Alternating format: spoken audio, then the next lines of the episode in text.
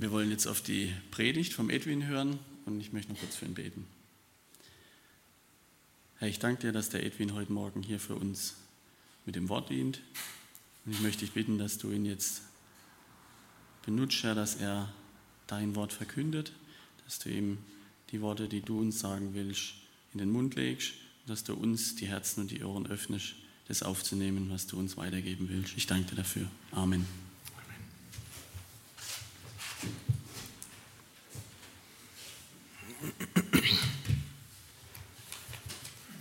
Auf was setzt du deine Hoffnung? Ich muss sagen, heute Morgen, als ich da so den Computer aufbaute und eigentlich hier was drunter brauchte, guckte ich, ich oh, was sehe ich da? Süßigkeiten. Hatte mir schon einen mentalen Strich im Gehirn gemacht und wusste nicht, dass das für die Kinder war. Ich dachte, vielleicht ist es ja vergessen worden vom Ehekurs oder so. Ja, auf was setzt man seine Hoffnungen? Verlass dich auf den Herrn von ganzem Herzen, und verlass dich nicht auf deinen Verstand. Oh, jetzt muss ich doch. Das macht er nicht. Forward. Okay. Kann jemand sich mal hinsetzen und einfach mal klick, klick, klick machen, weitermachen? Ähm, deswegen habe ich heute Morgen drunter geguckt, aber das Teil ist nicht da. Genau. Verlass dich auf den Herrn von ganzem Herzen und verlass dich nicht auf deinen Verstand. Hoffnungen erfüllen unser ganzes Leben. Als Baby hofft man, dass Mama in der Nähe ist und einem zu essen gibt und einen trocken hält. Ja, das ist wichtig. Als Kind dann hat man schon ganz andere Hoffnung. Dann hofft man auf den Nachmittag, wenn man von der Schule kommt und dass da Freunde sind, dass man spielen kann, dass die Sonne scheint. Wenn man dann ein bisschen älter wird, dann sind die Hoffnungen auf einen Studienplatz, den man möchte. Dann sind die Hoffnungen auf vielleicht gute Zensuren, auf den richtigen Beruf, auf die richtige Partnerwahl. Ja, und dann geht es weiter. Die Hoffnungen ändern sich, aber sie bleiben. Dann hat man Hoffnungen auf Haus und Familie. Und so geht es immer weiter mit unseren Hoffnungen in besonderen Situationen. Immer weiter auf anderes. Und man hofft und man hofft. Oftmals falsch, oftmals vergebens. So sagt Sprüche 3, 5 zu Recht. Verlass dich nicht auf den Herrn von ganzem Herzen, sondern verlass dich auf deinen Verstand. So wollen wir. Äh, oh, Entschuldigung, ich hab's. Vielleicht sollte ich doch mal gucken. Verlass dich nicht, verlass dich auf den Herrn und nicht auf deinen Verstand. Entschuldigung, so kann das schon mit der Hoffnung dann in die Hose gehen. wir wollen mal gucken, was die Bibel alles als falsche Hoffnungsträger bezeichnet. Und da gibt es noch viele mehr, viel mehr, aber ich habe ein paar rausgepickt. Auf folgende Sachen sollen wir uns nicht verlassen. Auf Gewalt. Psalm 62, 11. Da gibt es verschiedene andere. Immer wieder verlassen sich Menschen auf Gewalt. Mal verprügelt einer den anderen auf dem Schulhof mit der Hoffnung, dass es damit dann geklärt ist. Und meistens ist damit gar nichts geklärt. Da braucht es andere Konfliktbewältigungsstrategien. Ja, oftmals braucht es andere Kompetenzen als gerade Gewalt, um Konflikte zu lösen. Viele von den Konflikten, die wir haben, sind ja auch zwar gewaltmäßig zu sehen, aber oftmals auch psychischer Gewalt, die man so doch nicht sehen kann. Die verborgene Gewalt, die auch nicht weniger wehtut, die auch Leben zerstört. Regierungen versuchen mit Gewalt Ruhe in Afghanistan hineinzukriegen zurzeit oder in Libyen oder was weiß ich wo. Nun ist Jemen als nächstes im Gespräch. Gewalt. Und ich muss sagen, als Außenseiter und Nicht-Militär sage ich, ihre Versuche scheitern. Da passiert nichts, was wirklich von Bedeutung ist. Es geht nicht vorwärts. USA ist für mich so das Paradebeispiel eines Landes, das mit Gewalt, mit militärischer Gewalt versucht, seine Probleme zu lösen. Vietnam, Kuwait, Irak und man könnte sie gerade nach vorne und nach hinten weiter verlängern. Immer wieder mit Blessuren, immer wieder mit dem klaren Feststellen, es hat nicht geklappt. Aber dieser Mythos, diese Hoffnung bleibt. Wir klären das. Wir klären das mit Gewalt. Obwohl die Tatsachen es ja eigentlich schon längst bewiesen haben, das klappt nicht. Wir hoffen auf Menschen. Jetzt lese ich Psalm 118, Vers 8.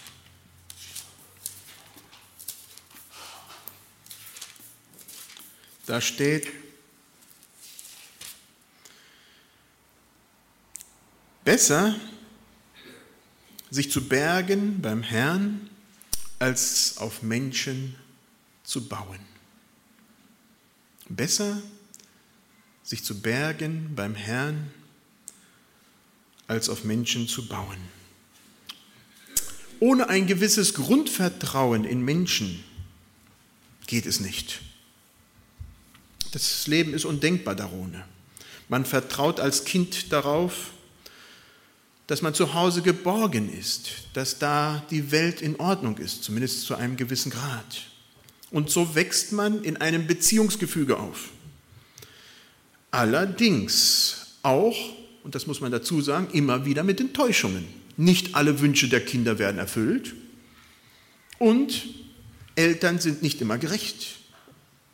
Eltern versagen, Eltern machen Fehler, Eltern reagieren falsch und Kinder natürlich auch. Also da hat man dieses Beziehungsgefüge und da ist es wieder immer ein Geben und Nehmen von allen Seiten. Kinder werden enttäuscht, Eltern werden enttäuscht von ihren Eltern, von ihren Kindern. Männer werden enttäuscht von ihren Frauen, Frauen werden enttäuscht von ihren Männern. Arbeitgeber werden von ihren Arbeitern enttäuscht und Arbeiter von ihren Arbeitgebern. Insofern gehören beide Erfahrungen zu dem, was wir kennen.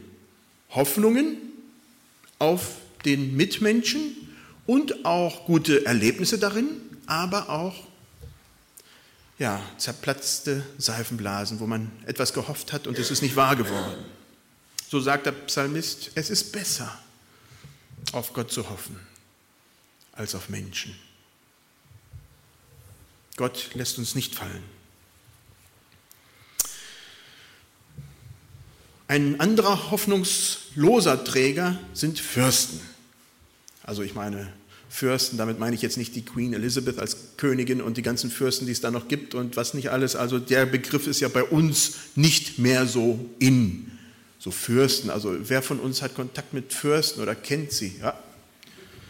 Also einer, aber das ist ein, ein Hundertstel. ja. Und doch bauen wir immer wieder unsere Hoffnung auf Fürsten. Als Land brauchen wir nur zurückzuschauen, gar nicht so furchtbar weit. Da hatten wir den Ersten Weltkrieg und danach kam die Weimarer Republik und danach kam die Katastrophe. Da war die Hoffnung auf diesen Hoffnungsträger Hitler, der Fürst schlechthin, der wird uns aus diesem ganzen Leid hinausführen. Und der hat das Land in den Ruin getrieben. Als wir vor kurzem beim Bundesverfassungsgericht waren, mit einigen Leuten auch von der Gemeinde, da sagten sie unter anderem, hat Hitler eine gute Sache gemacht. Er hat die Gewaltenteilung herbeigerufen. Ohne diesen Hitler wäre man nicht auf den Gedanken gekommen, diese Gewalt, die es vorher geballt in einer Person gab, so zu teilen, dass das nicht mehr möglich ist. Und dann kam mal die Frage auf, ob denn überhaupt das Verfassungsgericht, das Bundesverfassungsgericht gebraucht wird. Mit seinen Ausgaben, jährlichen Ausgaben von 40 Millionen, könnte man sich das sparen doch. Die Antwort war eigentlich einfach und ich denke auch sehr zutreffend. Das Bundesverfassungsgericht ist ein Mahnmal für jeden Richter, für jeden Politiker, für jeden Regierenden, dass da jemand ist, wenn ein ganz normaler Bürger geht und sagt, hey, die haben da Quatsch gemacht, die haben nicht die Verfassung, unsere heißgeliebte Verfassung gehalten. Dann kann jeder dahin gehen und sagen, so nicht. Und in anderen Ländern gibt es das nicht und Richter machen Quatsch. Die hören nicht, weil sie denken, sie sind die höchste Instanz und andere Politiker. Insofern ist das ein doch sehr hohes Gut, eine Warnung, was oftmals nicht gebraucht wird, zum Dank, aber doch ab und zu immer wieder gebraucht wird. Also eine Warnung, dass Fürsten nicht das letzte Wort haben müssen, dass Fürsten, Leitende, wie immer auch man sie nennen mag, nicht unfehlbar sind und nicht gestürzt werden können. Und doch muss man immer wieder sagen, so bekannte Seilschaften in Politik oder in allen Beziehungsebenen und, und, und nach höhergestellten sind irgendwo so die Hoffnung, dass man denkt, ah, da kann ich mich drauf verlassen, vielleicht klappt da doch etwas, vielleicht komme ich da doch weiter. Und so sagt der Psalmist, verlass dich nicht darauf. Jeremia 7,4 sagt, verlass dich nicht auf Lügenworte. Die Juden zur Zeit von Jeremia, das Volk Israel, hatte sich damals auf die Könige und ihre Fürsten verlassen, auf die Priester. Und die sagten, Gott ist bei uns. Der Tempel, der kann nicht zerstört werden. Das ist der Platz, wo Gott gesagt hat, wenn ihr mich dort aufsucht, werde ich dort sein. Nur das Volk hatte schon lange nicht mehr das Herz an der richtigen Stelle. Die haben nicht mehr das getan, was Gott wollte. Und Gott sagte, so nicht. Und trotzdem haben sich die Leute eher auf die Priester und auf die Könige verlassen, also auf diese Lügenworte, die sie sagten, anstatt auf das, was der Prophet gesagt hat. Und der hat gesagt, so nicht. Und auch wir vertrauen ganz, ganz oft auf Lügenworte. Für mich ist die Werbung da ein sehr prägnantes Beispiel.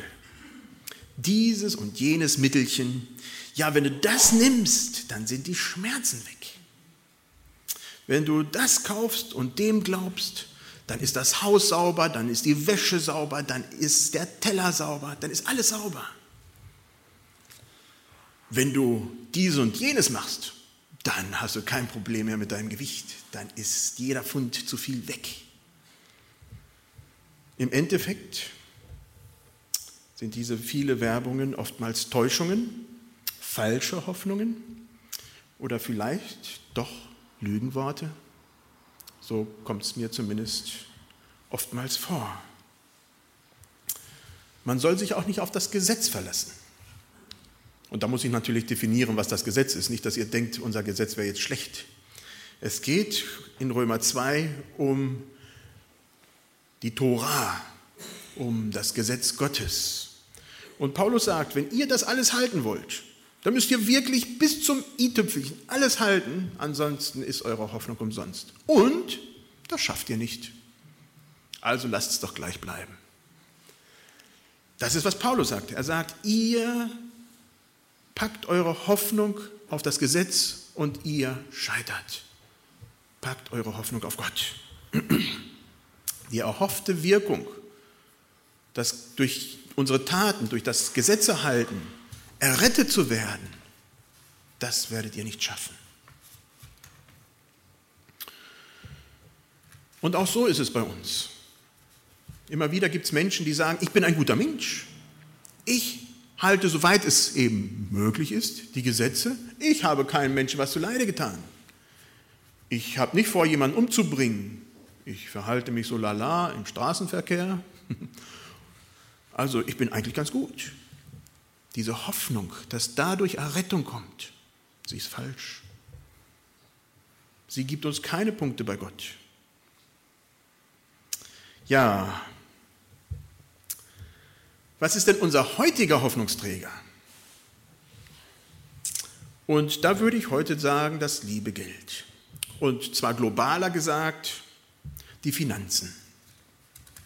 Wenn ich die Nachrichten gucke, dann denke ich, das ist eigentlich das, was immer wieder bei rüberspringt. Das ist der Hoffnungsträger. Als Land haben wir die Hoffnung darauf gesetzt, dass unsere wirtschaftliche Kraft gegenüber den anderen immer höher sein wird. Dass wir dominieren, das ist unser Hoffnungsträger.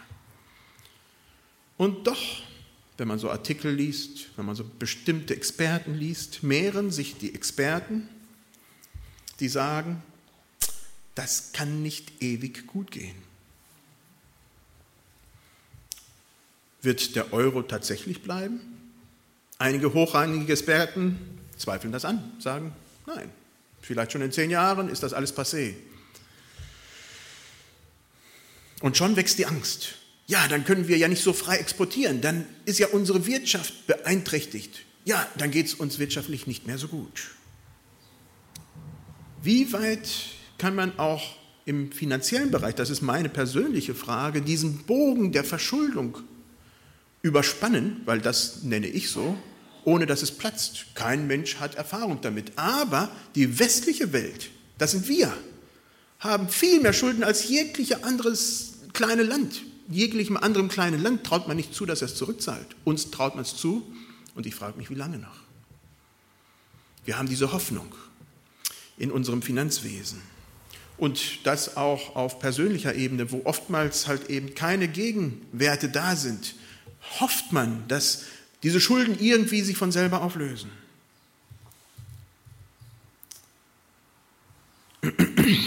Die Hoffnung ist, dass alles wieder gut wird, dass alles irgendwie nochmal gut geht.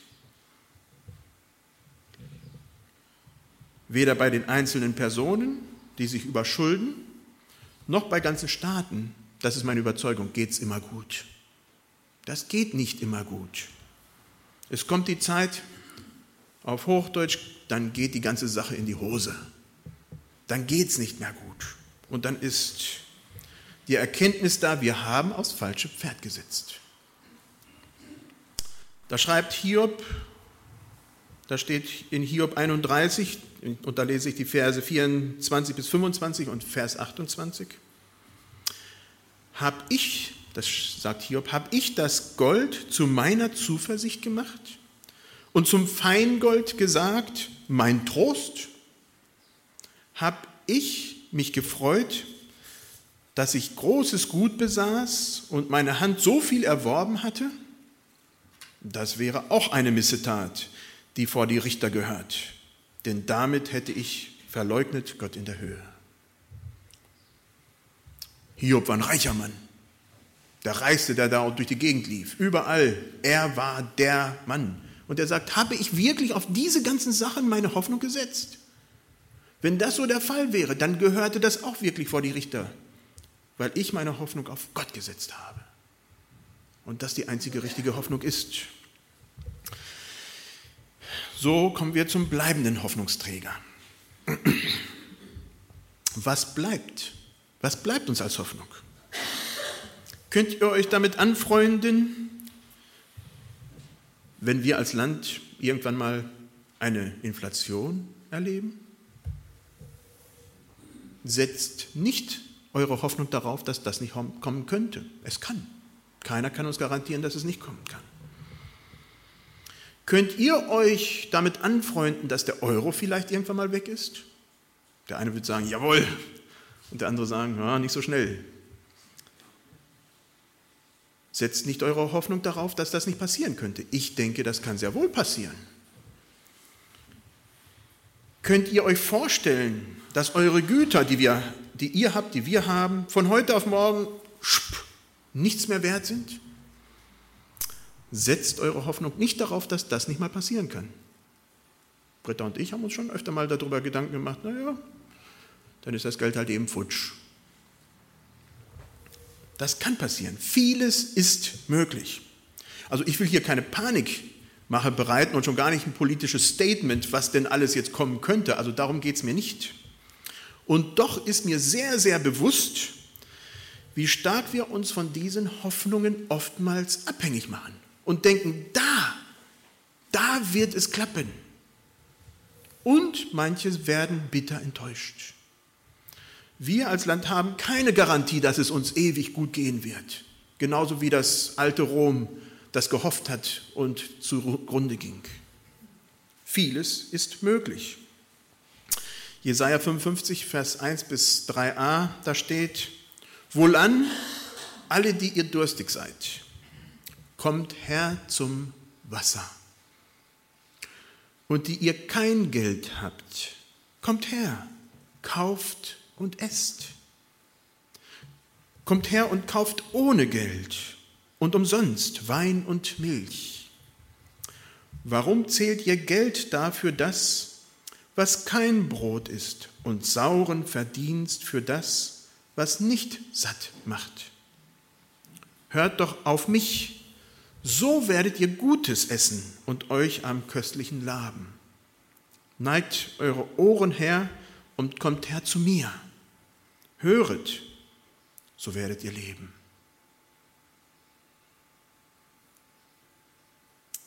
Amen. Soweit möglich stehen wir auf zum Gebet.